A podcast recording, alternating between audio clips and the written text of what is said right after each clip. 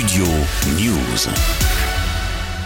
Les puffs, les cigarettes électroniques jetables sont dans le viseur du ministre de la Santé. Mercredi, sur France Inter, François Braun s'est dit favorable à leur interdiction, soulevant l'aspect néfaste pour la santé des jeunes. Les puffs amène une partie jeune de notre population vers le tabagisme.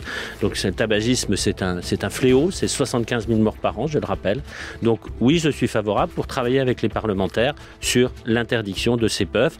Ça peut entrer dans le cadre de notre nouveau plan tabac, par exemple, euh, qui se met en place 2023-2028. Euh, le ministre de la Santé ajoute travailler dans ce sens avec les parlementaires, notamment à l'occasion de la prochaine loi de financement de la sécurité sociale. La puff, cette cigarette électronique à usage unique, disponible en bureau de tabac mais également en grande surface, est arrivé sur le marché français en 2021. Une vingtaine de marques sont disponibles avec une multitude d'arômes différents, notamment des saveurs confiseries, colorées, petites et abordables financièrement. Les jeunes sont rapidement devenus accros. D'après un sondage de l'ACT Alliance contre le tabac, en 2022, plus de 13% des adolescents l'avaient déjà testé. Les chiffres ont triplé en 3 ans, selon l'Observatoire français des drogues et des tendances addictives. Justement, les puffs constituent bien une passerelle vers le tabagisme avec un taux de nicotine pouvant aller jusqu'à 20 mg par millilitre d'après un rapport du Haut Conseil de la Santé publique publié en 2021. Ces cigarettes électroniques jetables en plastique constituent également un fléau environnemental. D'ailleurs, un collectif de médecins, tabacologues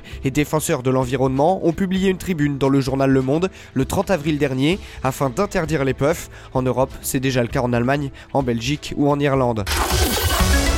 Studio News.